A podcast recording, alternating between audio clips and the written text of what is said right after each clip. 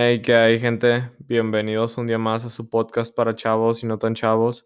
Yo soy Francisco Hernández y el día de hoy quiero hablarles sobre un libro que acabo de terminar de leer. Es, sí, estuvo muy bueno. Este libro es Los siete hábitos de la gente altamente efectiva. Quiero partir de la diferencia que tiene la palabra ser eficiente y ser eficaz. Es, son dos cosas muy diferentes y que yo antes de leer esto no lo sabía.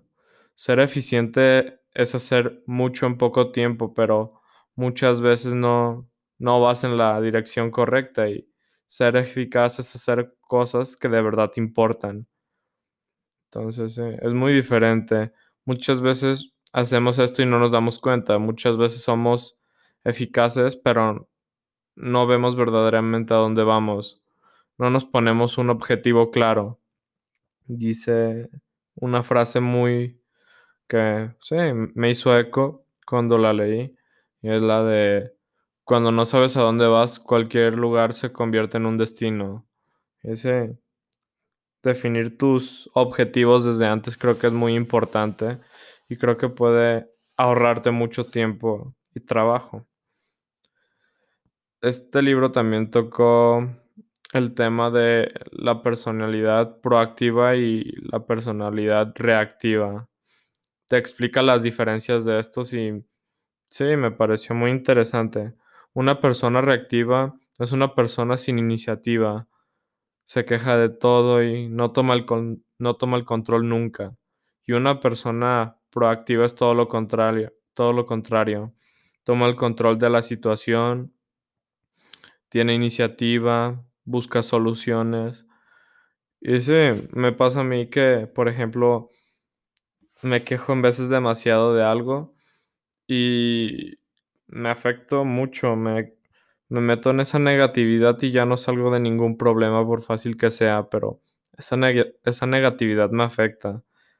Y el, todo el tiempo que uso quejándome, eh, estaría mejor que lo usara, sí, buscando una solución. Creo yo que si nos quejáramos menos y buscáramos más soluciones, nos ahorraríamos mucho tiempo. Mucho tiempo y encontraríamos más soluciones, más soluciones buenas, vaya.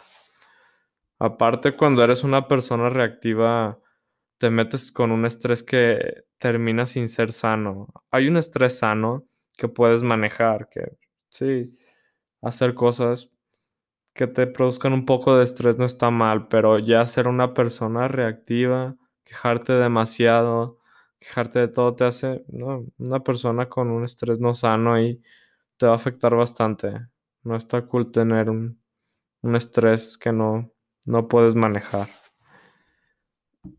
Este libro te da siete hábitos y te hace hincapié en el que si quieres desarrollar una efectividad duradera, tienes que practicar estos hábitos. El primero es ser proactivo, ya lo dije un poquito anteriormente, pero sí, consiste en agarrar la responsabilidad de nuestras vidas y tener iniciativa para buscar una respuesta. Sí, como lo expliqué anteriormente. El segundo es poner un objetivo.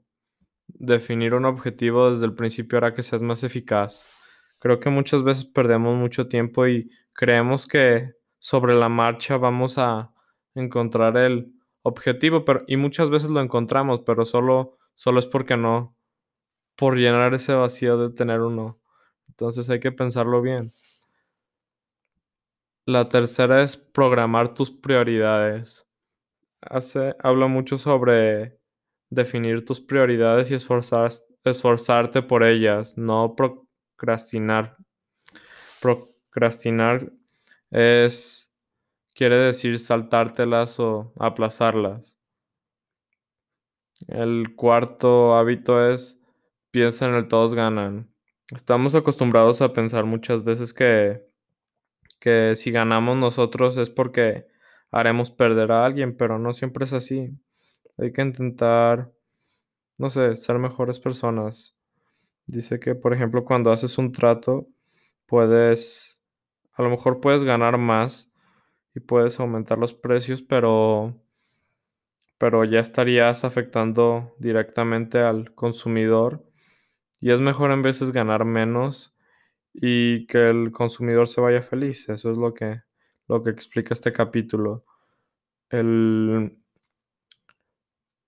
el hábito número 5 es buscar primero entender que ser entendido.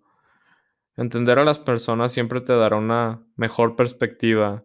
No tienes que estar de acuerdo con todo lo que dicen, pero si las entiendes, si desarrollas un poco de sentido común, de sentido de empatía, será más fácil que, sí, entender más cosas y, y ya que entiendas todo, darás una opinión y un resultado, una resolución de un problema más certera, vaya. Tu comentario va a ser más certero. El hábito número 6 es aceptar ayuda de otros. Muchas veces nos encerramos en esa burbuja de querer parecer sábelo todos y no muchas veces por por querer parecerlo nos no sé, evitamos conversaciones que nos pueden dejar mucho. Conversaciones con personas que, que saben más que nosotros. No tienes que ser el mejor en todo. No importa. Hay personas que son mejores en algunas cosas y tienes que aprender de ellas. Eso está cool, tener esa humildad de, de aceptar que, que necesitas ayuda de los demás. Y el último hábito es afilar la sierra. Esta metáfora el libro la explica como, como los leñadores que, tienen que afilar su, su hacha y este jamás será tiempo perdido, siempre, siempre será tiempo bien utilizado.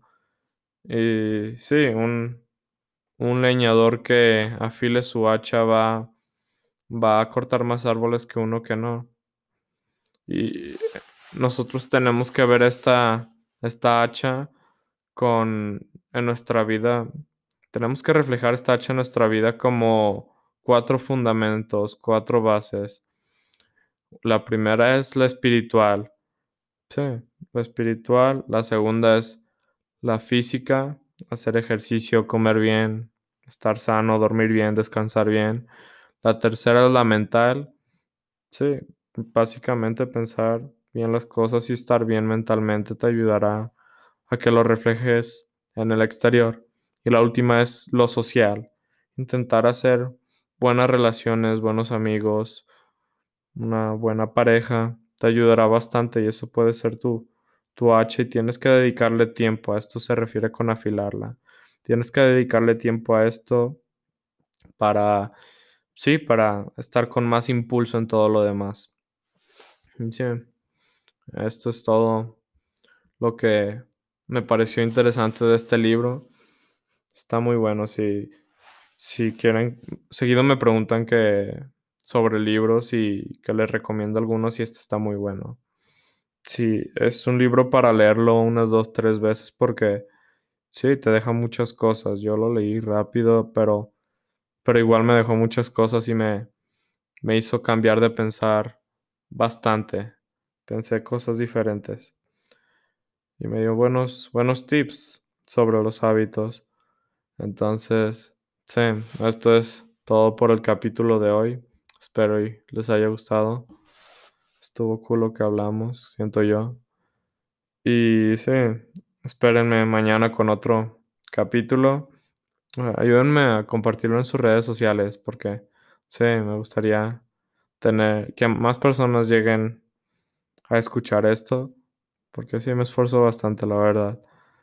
Sí, síganme en mis redes sociales, en el Instagram del podcast como X Chavos Podcast. En veces hago encuestas y cosas interesantes ahí. Y ya si quieren en mi Instagram personal como Francisco Hernández con el Hernández con tres Ns. Ese, eso es todo por hoy. Sí, lean más. Está cool leer. Chao.